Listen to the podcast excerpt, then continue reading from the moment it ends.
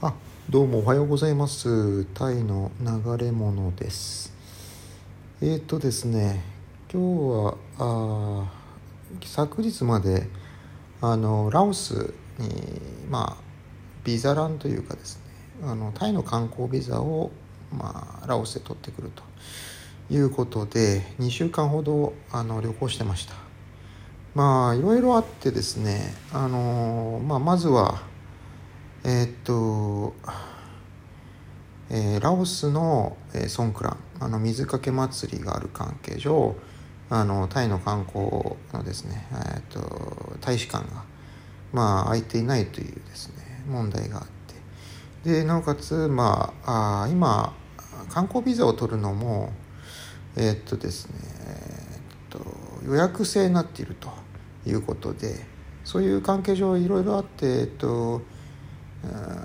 ビザの申請が少し遅れてしまったわけですね。で、えー、やっとまああまあビザの方は問題なく取れました。それで、えー、っとまあ、2週間ほど、まあ、ラオスに入れたのででちょっとラオスっていう国ですね、まあ、もし長く暮らすとしたらどうなのかなという部分で、えー、ちょっとお話ができたらな。でまあどこもまあ住めば都とは言いますけどね。で自分が私がまあタイに、えー、割と長く住んでるっていうことも踏まえて、えー、その辺の比較というかですねできたらなと。でまあビエンチャンですね。まあ初日はまあ相部屋というかあのドミトリーの方泊まって。でその後2日間えっ、とですねちょっと別の宿に移ってえー、暮らしてました。でその後また1週間は、えーと、空港の近くの、まあ、アパートメントですね。とこにいてで最後はまた移動して、えーと、ゲストハウスですね。中心街にあるインタッチゲストハウスというところにいたと。でまあそうですね。やっぱり一番大きいのはまあビエンチャ何もないまあラオス何もないところだとよく言われはするんですけれどもうんあの雰囲気はすごくいいところなんですね。あの何でしょうやっぱりまず一番大きいのはまあビエンチャンというところは一国の首都なのにまああの人口密度が低いというかですねあのあんまり人がいない。でえっ、ー、と要は交通渋滞なんかもあんまりしないわけですね。そういうところですごく良かったのかなと。でああそうだあと今回驚いたのがあの車がですね例えばあの配車アプリを使ってタクシーに乗ったりする時にあの車がですねあの電気自動車にですね、えー、2回当たりましてであこれだけもう電気自動車というのがあのラオスで普及してるんだなと。で運転手の、ね、人に聞いてみたらあの400 1回の充電で400キロあの走るということをですね言ってましたよね。まあ、随分あの何でしょう、まあ、これがまさにエコなのかなとは思うんですけれどもでタイ一方でそのバンコクでですねそんなに頻繁にその電気自動車というのを見かけないのであもうこれだけあのラオスっていうのは、まあ、タクシーで使われるほどですねあの電気自動車というのがあ一般的になっているのかなというかですね気がしました。でそうですねあのまあそんなこともありつつで、えー、日本あまあビエンチャンで長く暮らす。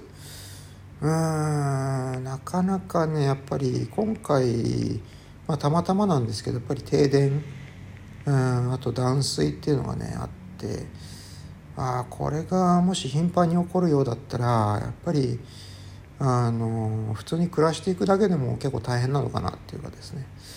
まあそれをどう捉えるかなんでしょうけど、うん、断水が例えば起こった時にですね、まあ、当然あの予備の水なんかはあの用意はしておくべきなんでしょうけれども。まああタイにいてもうタイもかれこれその10年20年前っていうのはあのよく聞く話だともっと停電があのあったなんてこともですね聞いたりとか。でまあ私なんかが経験してる範囲でもあ昔と比べてタイは、まあ、まず停電なんて起こんなくなったなっていう印象があるんですね。なのでそういったまあインフラ関係の面からしても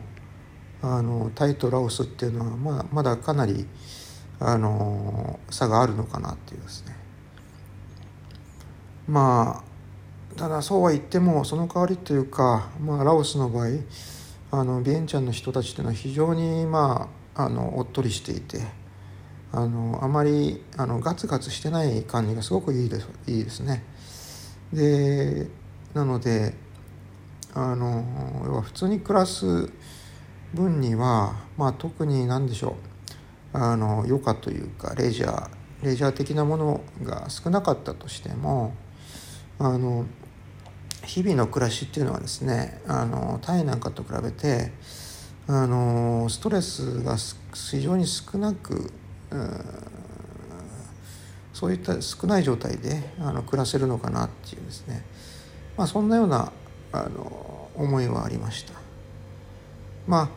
ああのただそうは言ってもあのというか要はあの都会から田舎にですねあの移住した時にあの発生する、まあ、あの人間関係の難しさというか要はあのどうしても都会から田舎に移動するとですねそのあの移動していったあの田舎という社会に対して一応適応するっていう作業があると思うんですね。そこでそれなりに難航するのかなっていうかやっぱりラあのラオスに移住した場合もですねあのやっぱりその土地に住んでる人たちがずっといるわけでして、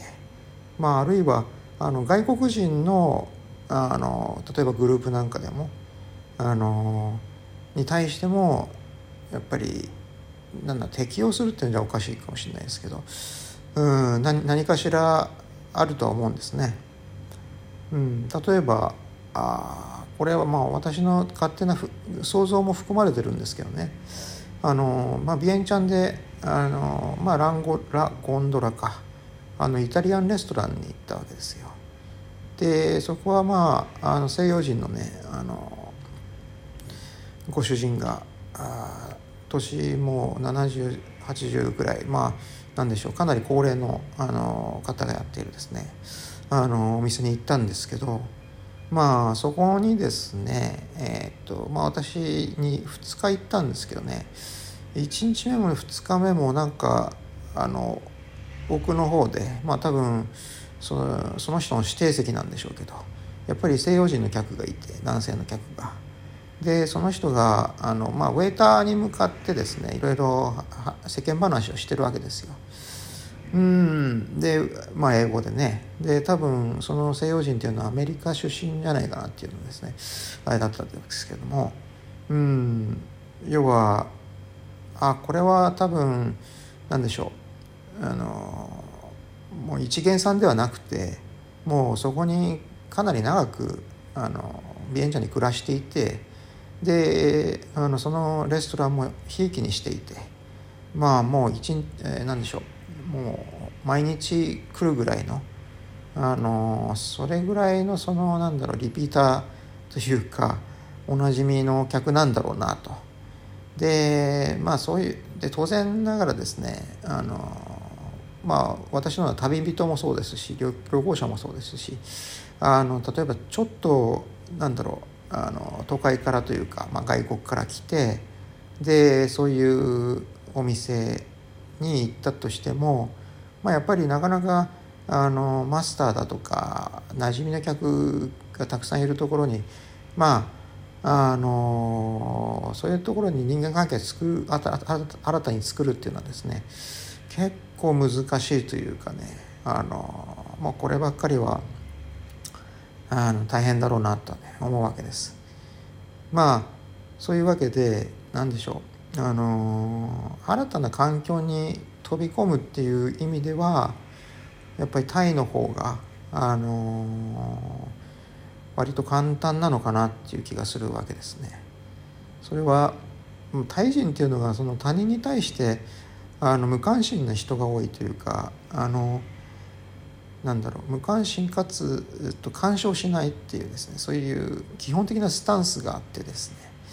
うん、でそれは他の外国の人と比べてもやっぱそういう傾向があるってことですね。で、まあ、タイに来て、まあ、当然タイで仕事したりするわけですけれども、